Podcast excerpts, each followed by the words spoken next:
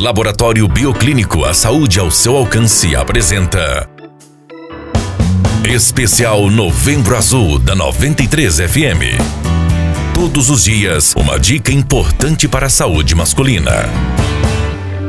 O que torna o diagnóstico do câncer de próstata um pouco mais difícil é a ausência dos sintomas, o que pode levar a doença a provocar sérias complicações no futuro. A doença normalmente é silenciosa e não apresenta muitos sintomas. Entre os incômodos mais comuns está a dificuldade em urinar. Os sintomas variam de acordo com cada caso, por isso o diagnóstico médico é fundamental, pois quanto mais cedo a doença for detectada, maiores serão as chances de cura. Lembrando que os homens com mais de 40 anos devem realizar o exame de próstata uma vez ao ano, para garantir a sua saúde e seu bem-estar. O exame de toque retal é uma das formas mais comuns e confiáveis de detectar a doença. Outra forma de diagnosticar a doença é através do PSA, ou antígeno prostático específico, que juntamente com o exame de toque irá detectar a doença ou descartar a hipótese da mesma. Somente o médico apto para a função poderá diagnosticar com certeza o câncer de próstata. Seja um dos guerreiros dessa luta, não deixe que o preconceito te impeça de viver.